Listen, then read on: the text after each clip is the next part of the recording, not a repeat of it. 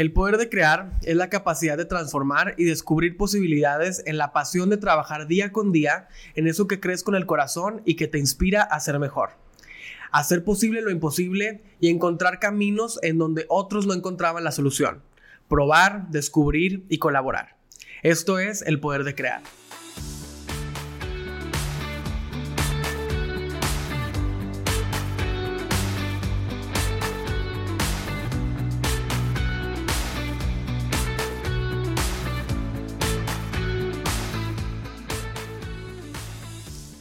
El día de hoy recibimos en este primer episodio del podcast que estamos muy contentos de poder iniciar con este proyecto a Maffer Salinas, que es fundadora y directora de MF Espacios y MF Arquitectura. Muchísimas gracias por venir a nuestro primer episodio del podcast. Estamos muy contentos de, poder tenerte aquí.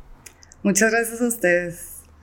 Y, sobre todo, como te decía hace un momento, que pues nos encanta lo que estás haciendo, nos encanta cómo has logrado combinar eh, pues tu pasión, que es el arte, la arquitectura, y convertirlo también en un negocio que eh, está también eh, creando posibilidades y eh, abriendo oportunidades para mucha gente, este, y mostrando cómo también se puede hacer un, camino en el arte, en la parte artística. Entonces, bueno, pues nos encanta que estés aquí y que nos acompañes en este primer episodio de El Poder de Crear. Eh, quería preguntarte, ¿de dónde viene esta pasión por el arte o este gusto por, por la expresión artística de este estilo? Mira, fíjate que, o sea, yo soy arquitecta, entonces me graduó y pues no quería hacer, digo, bueno, más, más al ratito vemos eso, pero empiezo con cosas de arquitectura ya graduada y justo una amiga, no, no empezó como, no fue idea mía, entonces una amiga me dice, oye, Mafer, pues las dos somos arquitectas. ¿Qué tal si hacemos, se están empezando a casar nuestras amigas, hacemos un espejo y pues en todas las casas está el espejo principal? Pues hacemos una pieza y entre todas las amigas le regalamos esa pieza de que a la que se va a casar. Y yo, pues bruto. Entonces ya la tercera junta, yo fue como, es que imagínate una colección que sea como súper futurista, que el espejo esté explotado, no sé qué. Entonces que ella me dice, se llama Mayra, me dice, Mafer, creo que ya te fuiste. O sea, mira, si quieres, yo hago uno, tú haces uno y ya vamos viendo cómo se empata. Al final, pues yo me metí mucho, hice un bastidor, lo mandé a hacer tipo carpintería y todo, planos. ¿Dónde me lo entregan? Estaba espejeado. O sea, una mitad estaba bien y la otra mitad estaba despejada. Y yo como, hijo, no está así. Entonces ya total lo dejé, vivía con mis papás, lo dejé en el pasillo de servicio al tiempo lo ve un familiar y ¿qué, ¿qué es eso? Y yo, no, es que era un vestidor y quería hacer un espejo y, o sea, como que yo, no, pues no, nada, ¿cómo? ¿Cómo que un espejo? Que yo lo quiero, o sea, veo la forma y fue como, yo lo quiero en mi casa. ¿De qué cuánto cuesta? Entonces ahí fue como de esas cosas que eh, por dentro es como, ya lo quiero hacer, o sea, ya lo quiero hacer, lo, lo volví a hacer el bastidor, o sea, fui con otro carpintero, volví a hacer el bastidor, le expliqué bien cómo lo quería, luego ya lo pusimos espejo y todo y lo instalé. Y es de las primeras cosas que ahí me di cuenta, o sea, ahorita que me preguntas por lo del arte, que a definir una pasión, o sea, yo no sabía como que era lo que es una pasión, sino que con arquitectura era, híjole, tienes que controlar demasiadas cosas que con esta marca, este producto, esta firma que es MF Espacios, todo lo de arte, fue como no me importa, o sea, lo que la gente diga de esta pieza, o sea, como a mí me encanta, vi que a alguien más le encantó y que lo podía hacer literal como lo tenía pensado en mi cabeza y fue, lo quiero hacer. Entonces, ahí descubrí que una pasión es cuando tú y tu impulso te llevan a hacer algo que no te interesa lo que los demás digan, lo que los demás piensen, que lo ves y te llena a ti. Entonces, de ahí nació, o sea, como a partir de como de ese, de, de ese evento, fue como que tú fuiste tal vez definiendo la forma en, crear tu propia expresión artística. Así, así lo interpreto. Exactamente. Y, por ejemplo, me, llama la atención que dices que, que la arquitectura, pues me imagino, como dices, todo es muy estructurado, muy planeado, como que tiene que haber mucho orden. Y no sé si hayas encontrado en esta forma de expresarte como un desahogo eh, que tuviera que ver a lo mejor con con tu personalidad, ¿cómo era tu personalidad cuando eras niña? Eh, ¿Siempre estuviste como enfocada a lo artístico o fue como algo que se fue descubriendo o, eh, tú eras al contrario, la estructurada, la, la, que quería como que planearlo todo? ¿Cómo eras de chiquita? Wow, qué interesante pregunta. Pero de chiquita, creo que siempre desde primaria, secundaria, era como que no te acuerdas de estas cosas hasta que te vas, haces claro. como que el caminito hacia atrás en retrospectiva y te va diciendo la gente o te vas acordando. Entonces, en, en un momento mi mamá me dice, es que siempre te elegían a ti de representante de grupo. Entonces, yo me acuerdo mucho que literal estábamos eligiendo de que, ¿quién quieren que represente? Y yo no me postulaba. O sea, literal la gente era de que, tipo Marifer, Marifer, Marifer. Entonces, pues siempre ganaba y a mí me encantaba. O sea, era como, ay, ¿qué tengo que hacer? Ok, perfecto. Entonces yo como que lo hacía, ¿no? En cuestión de cosas artísticas o así siempre, o sea, siempre todo era de que, creativa y que creativa. Y algo que me ayudó mucho fue gracias a mi papá, pues mis papás son arquitectos. Entonces gracias a mi papá, o sea, yo llegaba con mi papá y ves que papá me encargaron una botella, ya la hacía y todo, entonces yo llegaba con mi papá y que ve la botella que hice, pero se destapa y hace no sé qué y pone... Entonces mi papá la veía y me contestaba de que hay peores. Entonces yo era como, o sea, nunca llegabas al punto máximo de, está súper padre. Entonces era ese esfuerzo de, pues esfuérzate por ser mejor, ¿no? Este, porque ¿qué me habías preguntado? Sí, o sea, que como ah, tu, o sea, cómo era tu persona de chiquita, y creo que eso dice mucho que, este, de la parte familiar, pues también venía como el, el espíritu de crear, o sea, de parte de tus papás eran arquitectos, o sea, tienen, tienen esa, eh, eh, esa, esas ganas de hacer las cosas, de, pues tienen una personalidad muy creativa. Y, muy perfeccionista. Claro. Y me imagino que a lo mejor ese, em, eh, esa forma de ser, conforme ibas creciendo, pues también te impulsó a nunca conformarte a buscar cosas nuevas o era algo que a lo mejor tú lo sentías como por agradar a tus papás, decir, oye, ¿sabes qué? Quiero este, hacer algo superar eh, y lograr esa aprobación o, era en su momento ya, oye, lo quiero hacer por mí porque ya se convirtió en parte de mi esencia? Mira, ya cuando, me gradué, o sea, sí, me gradué de arquitectura, entonces, pues era un, económicamente en la casa no estaban muy bien las cosas. Entonces me graduó y yo estaba trabajando, eh, era un trabajo de hacer scrapbooks entonces, pues súper creativa y todo, y recorta el listón y pon la foto y todo, ¿no?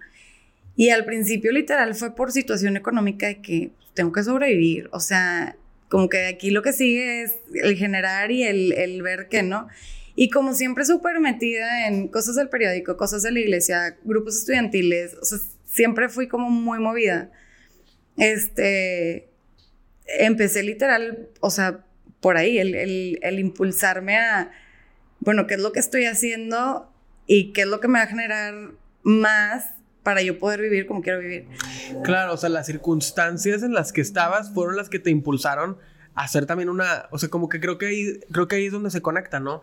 El, el, las, las ganas de, de, salir adelante y de, de convertir un, de crear una profesión y un trabajo, pues son también como esa adrenalina que te, que te hace como pues, ser emprendedor, porque tú mejor que nadie no lo podrás decir que ser emprendedor y tener ese, ese espíritu de, de llevar hasta el fondo esa idea que tú quieres lograr, pues es desgastante y requiere como de, pues de mucha paciencia, ¿no? Sí, sí, sí. De hecho, al principio, pues yo trabajaba en esta empresa y mm, hablé con mi líder y le digo, ¿sabes qué? Ya no voy a estar, estoy hasta tal fecha, tipo, buscamos a alguien más, no sé qué. Entonces ya me salgo yo había graduada y arquitectura me, me ponía como muy... O sea, tienes que controlar lo que haga el carpintero, con lo que haga el albañil, con lo que haga el herrero, con lo que haga el tapicero. O sea, son, es una, son multidisciplinas que todo tiene que embonar. Entonces a mí me frustraba eso por, porque soy perfeccionista. yo me gradué y yo de que no quiero ser arquitecto. No quiero ser arquitecta y ya sé qué voy a hacer. Me voy a poner a hacer graduaciones. O sea, me voy a poner a hacer eventos. Y sí me hablaron para dos bodas de que coordiné dos bodas, pero haz de cuenta que las cosas te van llevando y Diosito te va llevando y fue un camino en donde tocaba una puerta, que eso, fíjate que en mi vida no me gusta mucho hacer, el toca puertas y, o sea, literal cuando vas haciendo lo que te apasiona te van llegando las cosas. Entonces, en esa etapa de mi vida era ir con los de tal carrera a ofrecerles de que yo te puedo hacer la, la graduación y puedo esto y puedo ir con otra carrera y todas de que sí, bueno, y al final, oye, no, es que nos decidimos por esto. Entonces era como un no, no, no. Pero la, la vida me fue llevando y mi primer proyecto de arquitectura, este, me dice un tío, oye, compré una quinta, pero quiero quitar la caseta y quiero hacer un cuartito más grande. ¿Cómo ves? Te vas, me haces el diseñito y pues te vas a supervisar. Y yo, ok, tipo, súper bien. Entonces entiéndeme que yo era una huerca recién graduada, un año de graduada. Supervisando una obra. Y diciéndole qué hacer a un señor de 60 años, porque pues era el que llevaba la construcción.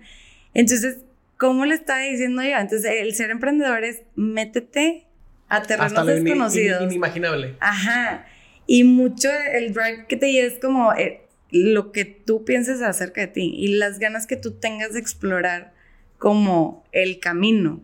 Porque desde que yo me salí de acá de la primera... El primer trabajo. Ajá, el primer trabajo que tuve.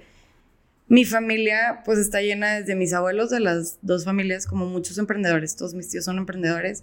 Entonces mi mamá, por ejemplo, tiene 10 hermanos y pues, la mayoría son su negocio.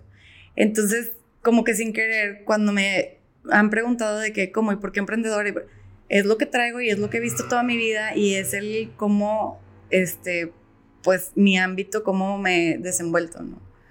Sí, y, y, sobre todo creo que el, el hecho de que hayas, hayas probado diferentes emprendimientos, pues me dice muchísimo de, de la personalidad, o sea, este, de esa personalidad como siempre buscando cambiar, siempre buscando la oportunidad.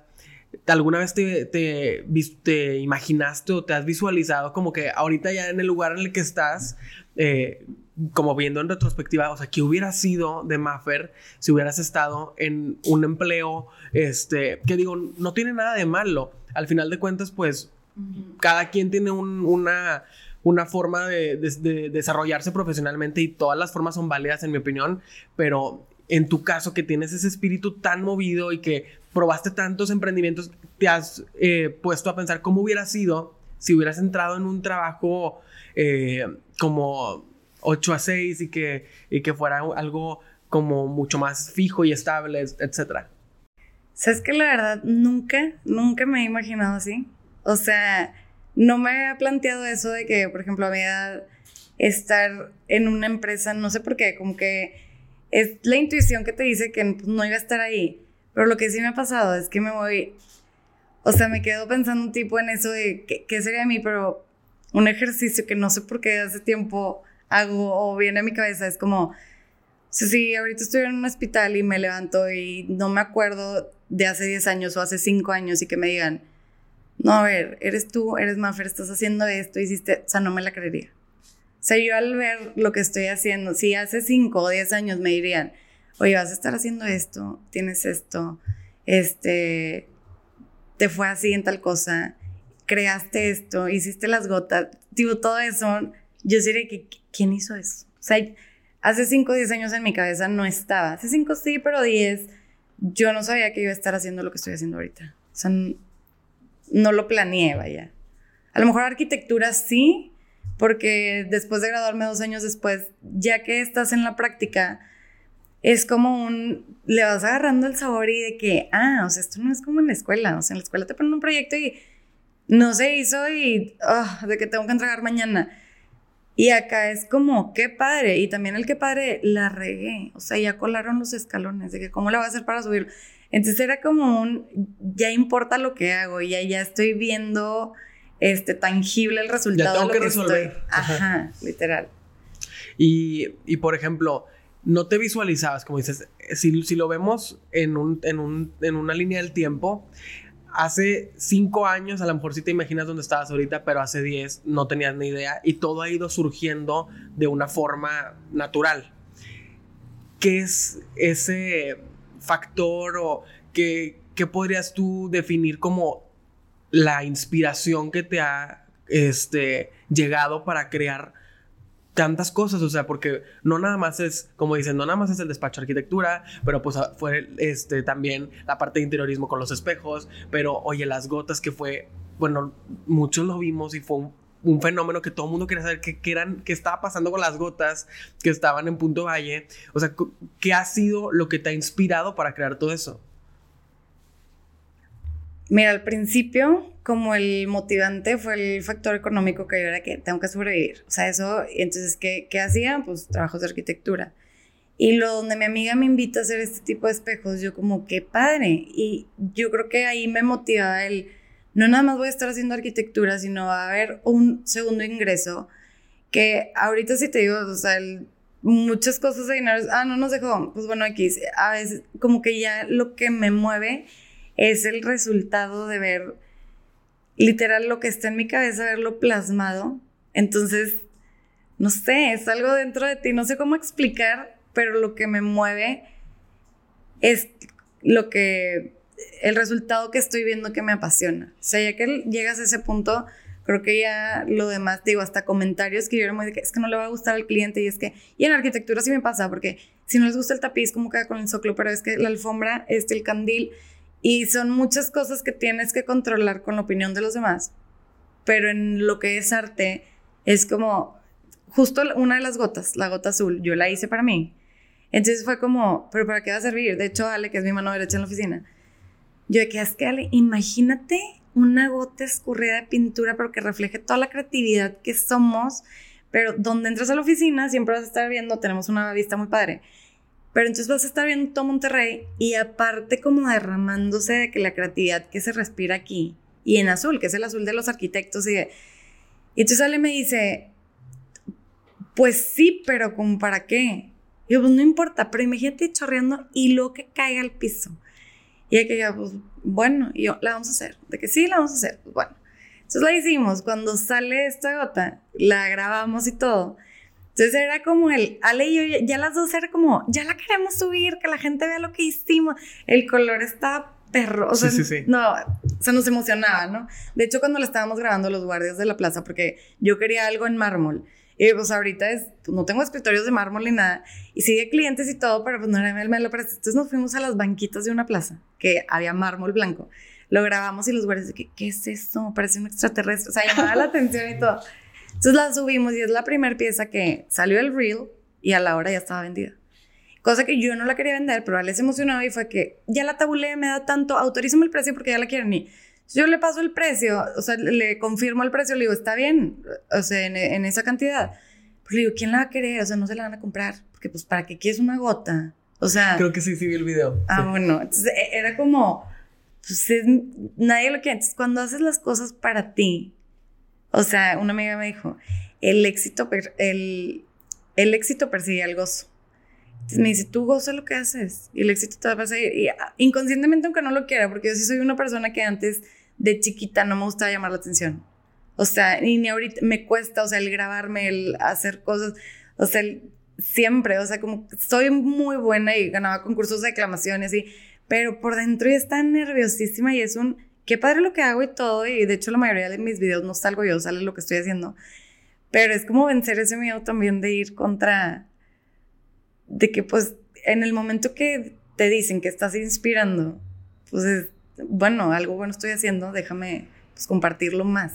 No, y me encanta, me encanta esta anécdota porque justamente creo que esa gota azul es lo que es y, tiene el valor que le dio tu cliente que lo compró justamente por todo lo que tú hiciste detrás. O sea, todo lo que tú pensaste, el significado que le diste, cómo en tu mente lo maquilaste de una forma que fue irresistible.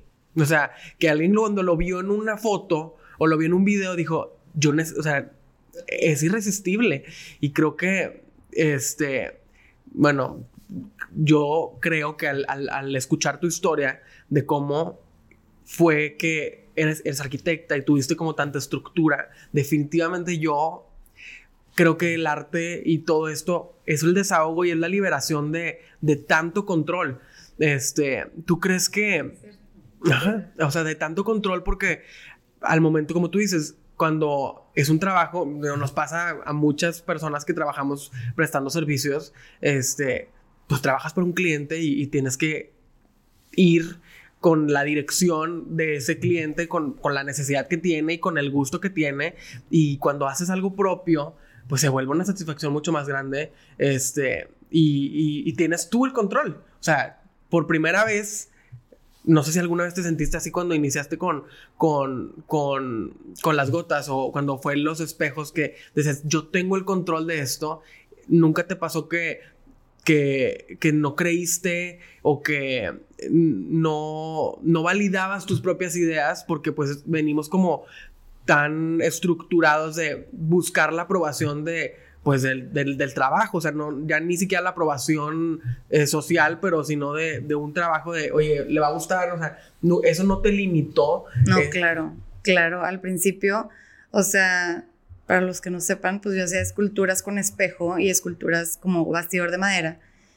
Entonces de ahí fue, de hecho mi primera pieza fue pensando en, pues es que como es un espejo, o sea, es de dos metros por un metro básicamente, o sea, como medidas estándar para el que o tienes en el recibidor o tienes en la sala o tienes en el comedor. Entonces empezó literal siendo como, tiene que agradar o tiene que empatar en una medida estándar mundial. Eh, la primera pieza fue totalmente lo que acabas de decir. Y de ahí, por ejemplo, esta nueva colección que fue Melted Love, que es todo lo de las gotas, hasta ocho años después, o sea, bueno, siete, que fue cuando empecé con este, gracias a un cliente que es uno de nuestros clientes que más piezas de MF tiene, este, él me dijo, es que Marifer, ¿has visto un peyote? Y yo que, o sea, gracias a que sigo un chavo que dibuja peyotes y los fotografía y es como su pasión literal, o sea, ¿por qué a alguien le va a gustar fotografiar peyotes y dibujarlos? Y dibuja súper padre. Entonces lo empecé a seguir. Entonces me pregunta eh, este cliente que, oye, ¿los has visto? Bueno, quiero algo así, pero en mi sala. Y en su sala ya tiene una pieza de 7 metros de nosotros. Entonces, una que yo diseñé.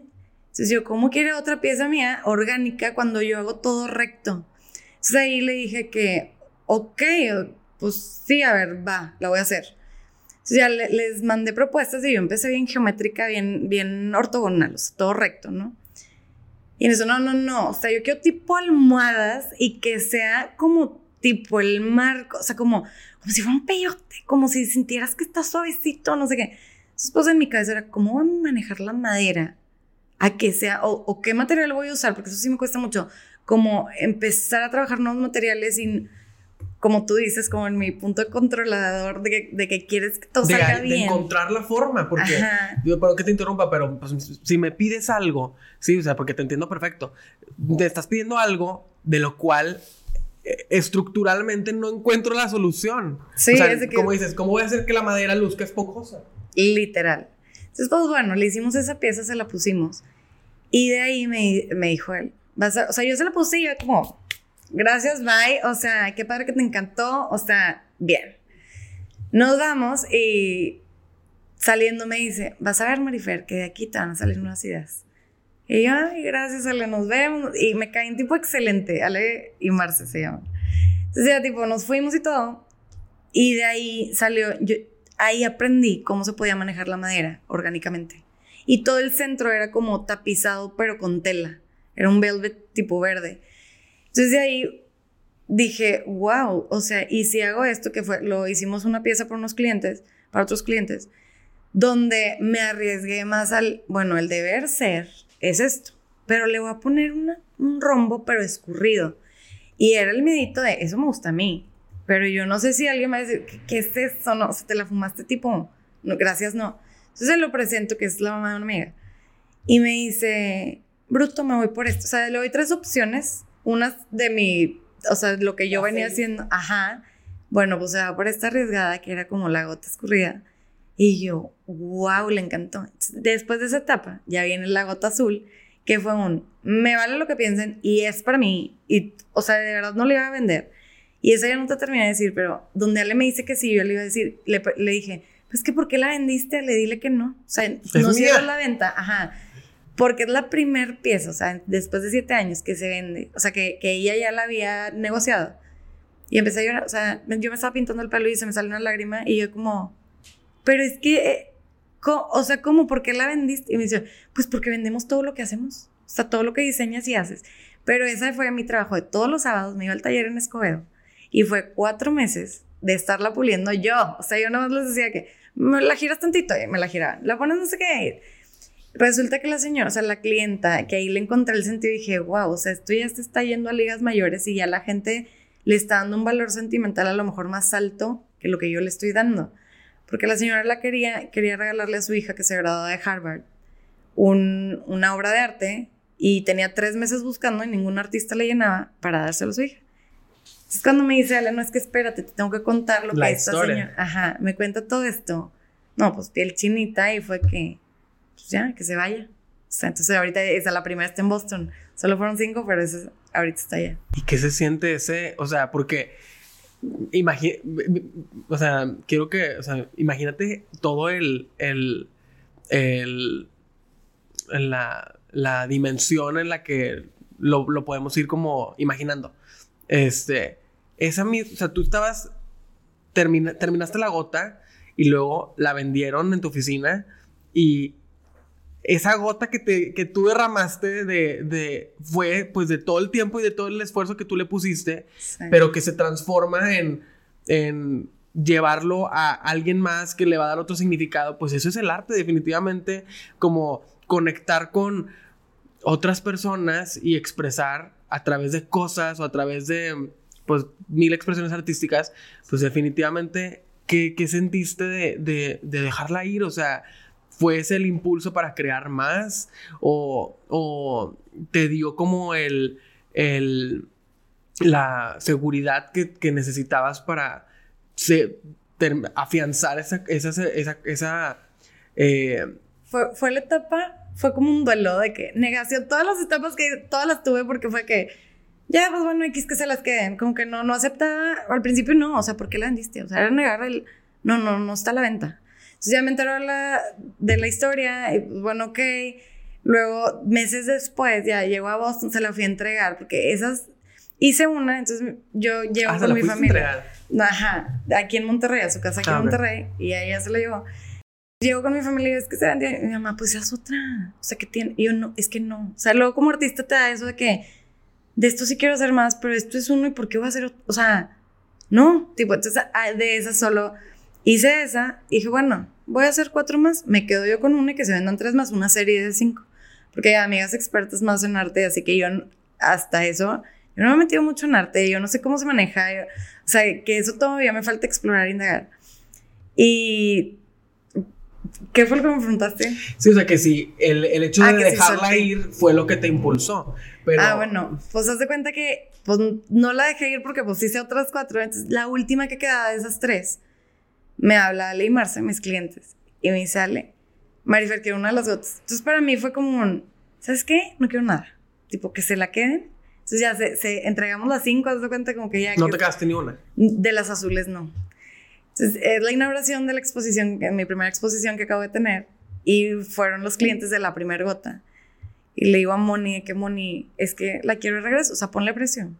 Nada más la quiero de regreso y vemos que otra pieza, no sé agarra el esposo tipo del brazo y lo voltea a ver y que, que quiere la gota de regreso. Y yo, como que qué padre, tipo, sí. De que Marifer, estás loca, nunca va a regresar a ti. Como que ni te imagines. Entonces yo fue como, ¿qué? Tipo, pero gracias a esa gota azul y a, seguir como que lo que me gusta y ver que sí gustó. De hecho, esta exposición la hice para mí, o sea, como, qué padre estar haciendo esto. No, y creo que definitivamente, para que te interrumpa, esa historia de la gota azul no se ha terminado. Porque, bueno, en mi opinión, porque así como se fue, y luego tú incluso en el control, dices, la quiero de regreso, ya luego hice cinco más, no me las quedé, porque ya se, se, se, transformó el significado, tal vez, no sé, así, así lo interpreto. Y luego nunca, me dice mi cliente, que es el que tiene la gota, que no va a volver, que la gota no va a volver, pues eso siento que puede ser como un, un, una buena pista para, pues, para lo que sigue. O sea, porque, porque estamos pues, poniendo en contexto, pues tu exposición acaba de ser. O sea, el, el, lo que sigue es lo que es más, eh, lo, que bien, lo que vamos a descubrir después de MF, eso es lo que verdaderamente nos intriga y nos emociona, ¿no? Sí, exacto. Y que de hecho los, las mini gotas que salieron y que fueron un exitazo, se vendieron demasiado, que no eran para vender, era mi muestrario de color.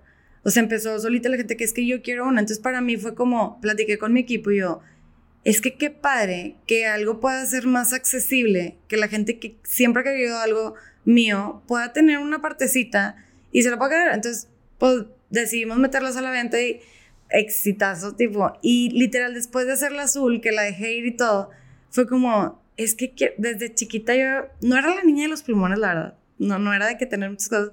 Pero sí en los dibujos o portadas de exámenes o así, yo era que me encantaba y era tipo que tengan todos los colores, o sea, que amarillo, azul, rojo y de ahí pues tipo ver tipo todos los demás.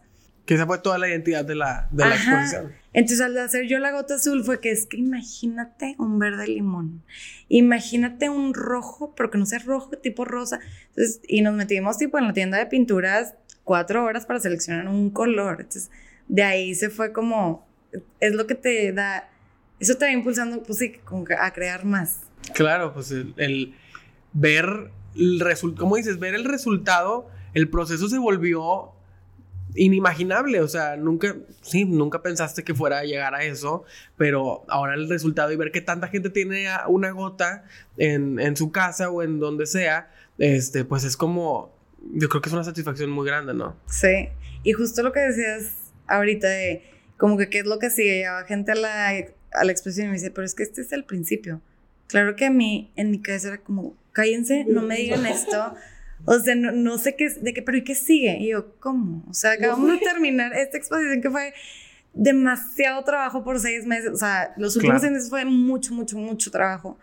Y ya me estás preguntando que qué sigue, qué voy a sacar. Entonces, era un ala, pero también la gente, las personas y la energía te va demandando más. Entonces, Sí, que también al final tú como artista pues vas a, vas a definir, o sea, pues es tu obra y, y, tomará el tiempo que tenga que tomar, o sea, como que, bueno, yo te recomendaría, no lo tomes como, a lo mejor como una presión, pero, o sea, escuchar la historia y ver cómo fue el proceso personal que tú tuviste al crearla y cómo fue trascendiendo, pues a mí lo, o sea, lo único que me, yo cierro el libro que se, lo cerramos en la exposición y digo, yo quiero el libro 2. ¿Sabes? O sea, yo quiero ver la parte 2 y quiero, quiero ver la secuela, o sea, qué va a pasar después. Este, y a lo mejor la secuela se tarda si, lo que se tenga que tardar, pero... No, ya estamos en eso. pero definitivamente sí, sí es como solo el principio. Quería preguntarte, este, ahorita que hablabas de, de, cómo cuando empezaste con los espejos, que fue pues yo creo que un parteaguas, eh, cómo había pues medidas estándar, como seguir patrones, tiene que ser así y así y así. Y poco a poco, conforme con clientes y descubriendo, pues fuiste encontrando la forma. ¿Cómo fue la respuesta del, de, pues de, de, la industria o de, de, los profesionales en ese, en ese momento de la arquitectura o del interiorismo de ese romper esquemas? O sea, tuviste como feedback de, oye, qué interesante o como gente muy cuadrada que eso está mal. O sea, ¿cómo fue esa respuesta? Qué interesante pregunta también, porque al principio fue con mucho... Creo que son pocos los arquitectos e interioristas que se arriesgan sin pensar el que dirán. A mí me tomó a lo mejor lo que me preguntabas, siete años de no me importa y quiero hacer esa gota para mí porque me gusta y fue un éxito. Es cuando te sueltas, es cuando como más traes. Entonces, para los arquitectos, yo me acuerdo que fui con uno, despacho de interiores, este, muy bueno de aquí de Monterrey, San Pedro. Y fue como, sí que padre, pero como que ya que tengas más pies, o sea, ya que estés más metida en eso, háblanos, o sea, ya que tengas más experiencia.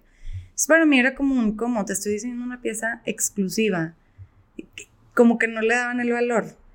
Y ahorita lo que veo, o sea, en el mundo de los arquitectos interiores, y había otras que ya veían la foto profesional y todo, oye, ¿cuánto cuesta? Y quiero, y sí, pero sí me tardé en ese sector. Primero fue puro este cliente final, eh, los que adquirían alguna de mis piezas.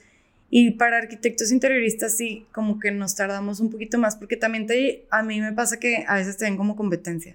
Ah, no, es que también hace arquitectura.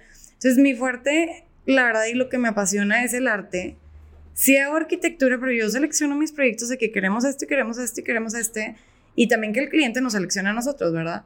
Pero no, no, no es mi, o sea, yo hasta ahí he llegado a recomendar de que ellos son interiores brutos. Sí está caro, pero vale la pena. O sea, no, no estoy, entonces no sé si eso también jugó como en mi contra, que justo es lo que quiero empezar a hacer también, como darle lugar y promocionar a los demás interioristas y arquitectos que hay, porque pues el sol sale para todos y lo que les guste de ellos, a lo mejor yo no lo puedo hacer, entonces...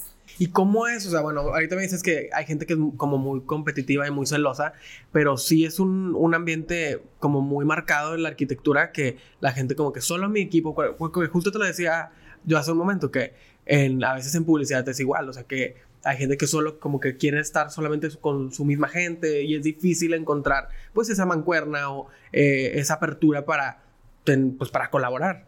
Al inicio yo sí lo interpreté un poco así como, más que celos, eran como que no, no confiaban en ti hasta ya ver el resultado. Digo, como somos muchos, ¿verdad? De, ah, ya le fue bien. Ah, pues ya, ahorita ya, ya lo veo. Y gracias a Dios, con mis amigos arquitectos o los que están, ahorita me he apoyado últimamente demasiado y de arquitectos que les está yendo súper bien, interioristas que van súper bien y llamadas con ellos y yo es que me sentía así, de que Mafer vas muy bien, de qué hablas, tipo, y esto y haces esto, y un chorro de colaboración entre arquitectos, o sea, ahorita sí me está tocando a lo mejor lo que no, y desde antes como que sí, mucho el feedback y todo, pero al inicio sí lo vi como un, ay, como que puede ser mi competencia también. Y creo que lo he ido dejando más claro, como que yo separo mis empresas de MF Arquitectura es una cosa, y que de hecho en arquitectura hacemos interiores y arquitectura pura, porque tenemos ciertos proyectos, no, no estamos como tan activas a la vez con tantos proyectos. Somos puras mujeres ahorita en, en la oficina, por eso digo que lo, lo de, tenemos puros proyectos este, activas. Y mm, en espacios, pues es lo, lo de arte, o sea, ya son cosas separadas y nunca lo quise ver como junto. Sí, que creo que al final pues es la, es la mejor decisión porque cada uno de los emprendimientos pues tiene su, su propio ritmo, su propia forma de, de acelerarse o, de sentarse y, crecer este, moderadamente. Eh, pero me llama también mucho la atención eso que, que comentes, que son puras mujeres. Eso es algo que tú buscaste como... Eh, como un, una misión personal de, oye, yo quiero que mi empresa sea de puras mujeres, este, siendo que, siendo que, pues por supuesto, la, la, parte de, construcción o de eh, arquitectura, a veces creo que, o sea, claro que sí hay este, arquitectos y arquitectas que son muy reconocidos, pero como eh, con esa intención de, darle un espacio a las mujeres o es algo que se ha ido dando o estás como, eh, no, no tienes ninguna distinción en esa, en esa parte. Sabes que se ha ido dando y mi primer este equipo fue Andrés, de hecho que lo conocí en grupos de la iglesia, Andrés Rebolledo yo me llené de proyectos y al principio como emprendedor, porque mucha gente que, no, es que bruto, tú emprendes y tú tienes las vacaciones que quieras. pero mi primero, mis primeros dos años fue duérmete tras de la mañana, a veces que seguía en la computadora y, ay, ya está amaneciendo, ya me tengo que dormir. O sea, y al principio fueron, fue Andrés, luego ya fue equipo de mujeres, lo han vuelto a estar hombres en el área de arquitectura y ahorita, pero siempre han predominado como más las mujeres. Y justo nunca había tenido, este, ninguna, gracias a Dios en mi casa siempre fue como, y de las dos familias, como las mujeres tienen su lugar. Y, o sea, no, no, no está el machismo representado. Y justo, o sea, hace dos semanas me acaba de tocar mi primer cliente, que literal, es que, ¿sabes qué? No me gusta trabajar con mujeres, no sé y te lo dice yo, que, ¿cómo? O sea, viendo cómo está la sociedad ahorita y cómo está. Entonces, ya luego platicas la experiencia y es de las peores experiencias que he tenido con un cliente. Y me dicen de que, pues, me ver la responsabilidad que tienes al tener un equipo de puras mujeres, lo que, el cómo tú reaccionas y el cómo tú llevas tus proyectos y el cómo tú sales adelante siendo mujer, teniendo clientes, o sea, por ejemplo, ese cliente que te digo, es, está siendo ejemplo para otras mujeres de cómo desenvolvernos y cómo la sociedad hacerla un mundo mejor, o sea, pero no, no es algo que busque, simplemente como que se ha ido dando que predominan las mujeres. ¿Y qué le dijiste al cliente? No, lo que aprendes que pues cada quien yo traigo mis cosas y que si yo no sé cómo lidiar con ellas, yo te las voy a querer aventar a ti. Entonces, si tú vas a traer tus cosas y si tú no sabes cómo lidiar con tus problemas, vas a querer y vas a echar culpas. Entonces, es como, creo que soy muy madura en eso, en la parte sentimental, emocional. Entonces, estuvo bien difícil porque pues también, sí tuve que ir al final con un familiar y yo, acompáñame, por favor. Este. Y, Como Baco. Literal. y sí, platicando con mis amigas que son súper defensoras de la mujer y así. Dices que, ¿por qué tuviste que, o sea, por qué tenemos que llegar al extremo de meter a un hombre en, o sea, como en defensa? Es claro que al final fui con un hombre y me valió yo, tipo, orgullo de que, a ver, ¿qué necesitas? Porque si no necesitas, o sea, si no quieres hablar con mujeres, aquí está alguien a quien sí le puedes hablar como quieras. Como me dijiste primero, claro que yo no dije eso, no sé qué. Y, híjole, bien fuerte, pero justo me, o sea, me dio valor y con amenazas y todo por teléfono. Entonces, sí estuvo pesadito. Y sí es un mundo en el que platicaba con mi familia y yo nunca me había tocado tratar. Y hay gente que se, de que, ¿cómo? Nunca te habían tocado clientes así. Y yo no, yo también creo que tengo un carácter muy como, ¿qué necesitas? ¿Qué quieres? Ok, sobre la mesa, perfecto, adelante. Y empezamos con el proyecto. Y esta después sí se salió de control y son cosas que aprendes que no dependen de ti. Entonces solo, sí fue como reaccionar un poquito a la defensiva y firme y con miedo, obviamente, pero pues tiene que salir y tienes que poner a la gente en su lugar y pues no me había tocado como mujer. Creo que eh, en este tema, pues, es algo que pues, los que pueden, los que están escuchando, pues se podrán identificar porque yo creo que pasa en todos los contextos y en todas las industrias. Es algo cultural a lo que pues una nueva generación se está enfrentando. Este, y que qué bueno que hayan mujeres como tú, que estás conformada por un equipo de mujeres que yo no veo para nada mal que pues hayas tenido que pedir un o sea, alguien que te acompañara porque pues a lo mejor a veces la situación lo amerita y puede ser hasta peligroso, bueno, no peligroso, pero este, como sí, tener, claro que lo tener, a pensar. tener alguien que te acompañe, no lo veo mal, pero sí no debería ser algo a lo que tuvieras que llegar, porque no deberíamos estar en ese punto en el que este, todavía exista esa forma de pensar, siendo que las mujeres tienen este, toda la capacidad y que tú con tu, o sea, como que tu experiencia y tu trabajo hablan por sí mismos, este, no debería de cuestionarse por el hecho de ser mujer. O sea, tu trabajo es este y lo, maneje, lo administre quien sea, no tiene que ver. O sea, no deberíamos estar aún en, ese, en, esos, en esas circunstancias, pero como te dijeron, eh, como, como nos comentas, que el hecho de que tú estés ahí y que estés poniendo el ejemplo, pues está sentando precedente para las que vienen, que se están abriendo esos espacios, que, eh, que las oportunidades ya existen. Entonces, por eso me parece que es importante tener este tipo de conversaciones y hablar de los éxitos y los logros que tiene cada uno porque abrimos espacio, por ejemplo, no nada más, bueno, ahorita hablábamos de arquitectura y el caso de un, de un, un, caso, un cliente difícil, este, y ya hablamos de eso. Pero también en la parte de arte, oye, hay muchos artistas que a lo mejor se van a inspirar de tu trabajo y van a ver que sí es posible, ¿verdad? Eh, porque ya se está sentando un precedente y ya lo vimos que sí se puede.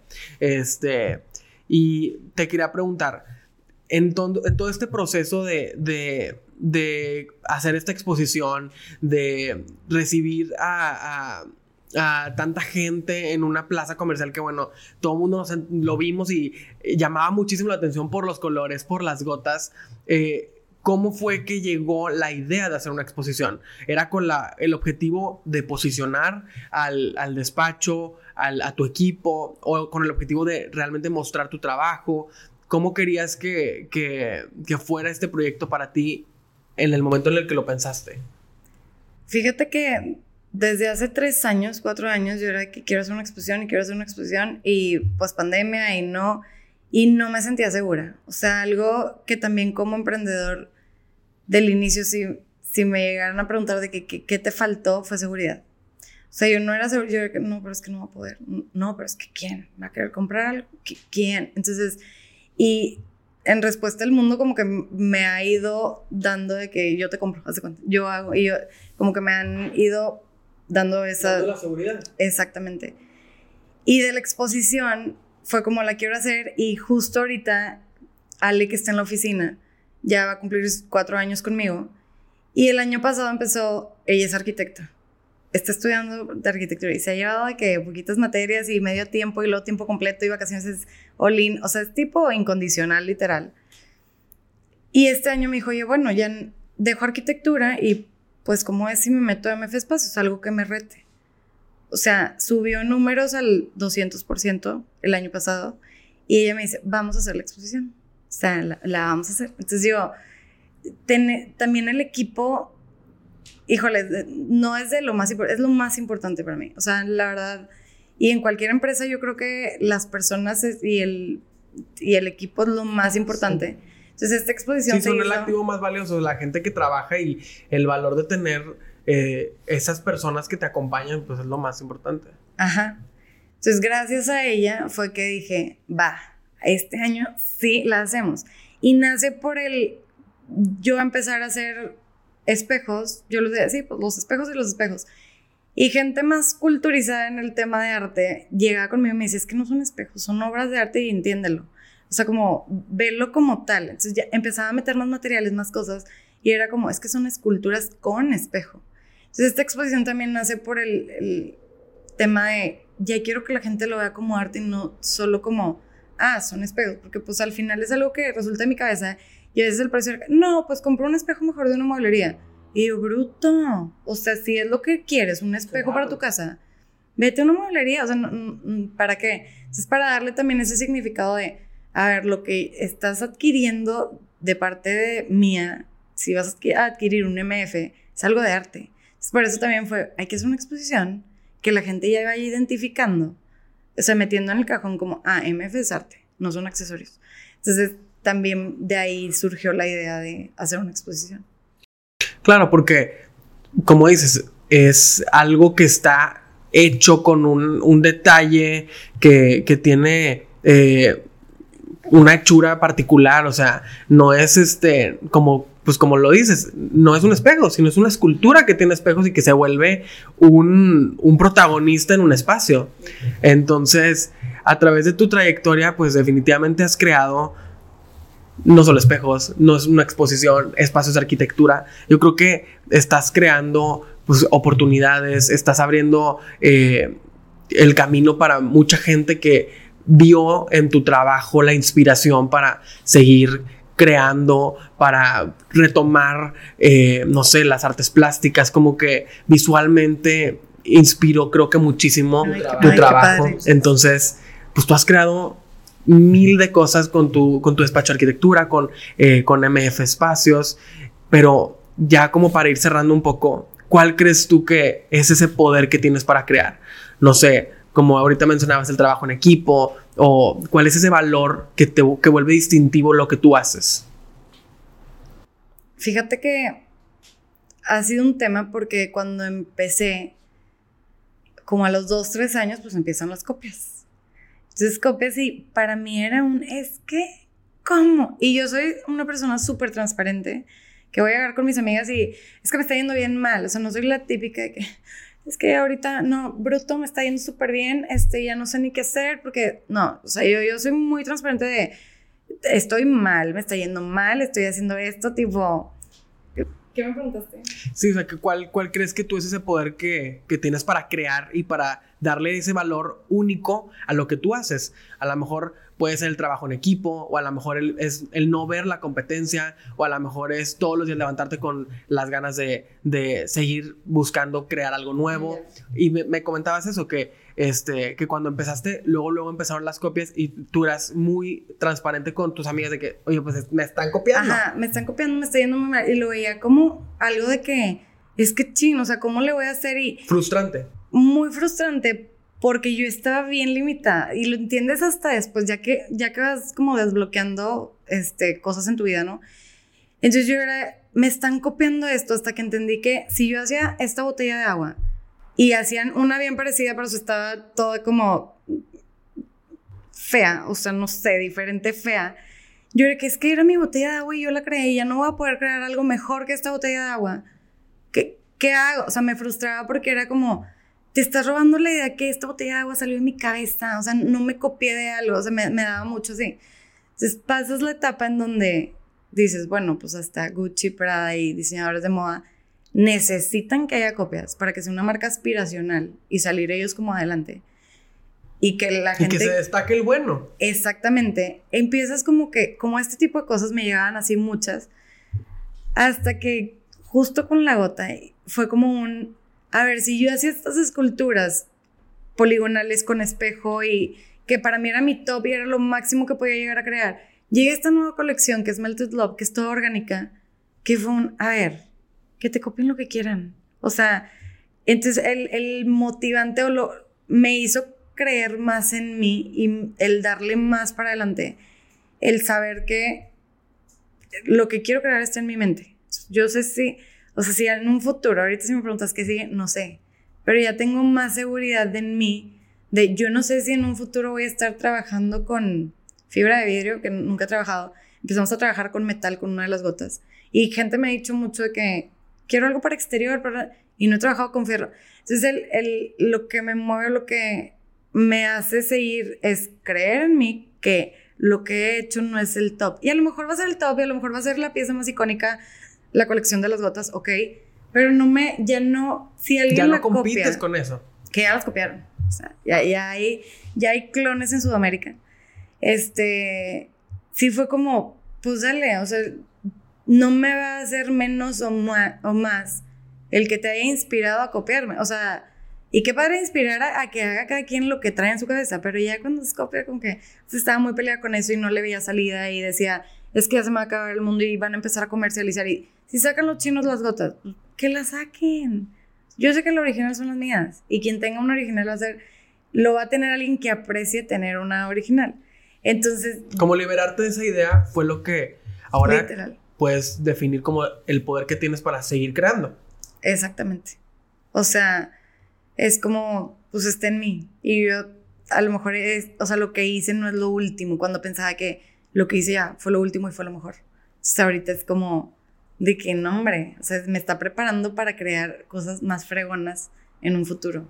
Qué padre. Sí, pues yo creo que es una, es una mentalidad y un, un súper buen consejo que pues estar todo el tiempo, sobre todo cuando haces algo creativo, con ese espíritu de, este no es el final, o sea, es apenas el principio y cada cosa es el principio porque pues tenemos pues la mira en, en, en, lo que viene, en la apertura, en buscar nuevas ideas y en no rendirse porque pues la vida sí es como que nos ponemos a, a, a veces nos ponemos como pequeñas metas y vemos, bueno, cuando llega aquí, ya, nunca llega. O sea, realmente nunca llega y claro que van a haber muchas satisfacciones y van a haber muchos, este, muchas metas alcanzadas, pero siempre va a haber algo más que alcanzar y algo más hacia dónde ir y pues eso es lo más, yo creo que es lo que vuelve divertido el camino, ¿no? Entonces, te agradecemos muchísimo por acompañarnos en este podcast. La verdad es que me encantó escuchar tu historia, me encantó escuchar tu proceso. Eh, reconozco en ti ese, eh, esa forma de visualizar y de imaginar, creo que a veces es difícil expresarlo con palabras y los que son creativos y que trabajan en el arte o en expresiones artísticas, yo creo que lo entenderán que a veces es difícil como eh, decir o expresar con palabras cuál es el proceso y el descubrimiento porque es tan personal e individual y al escucharte me reconocí eso, que tu proceso es es exacto y es tuyo, que es lo que vuelve tu trabajo arte.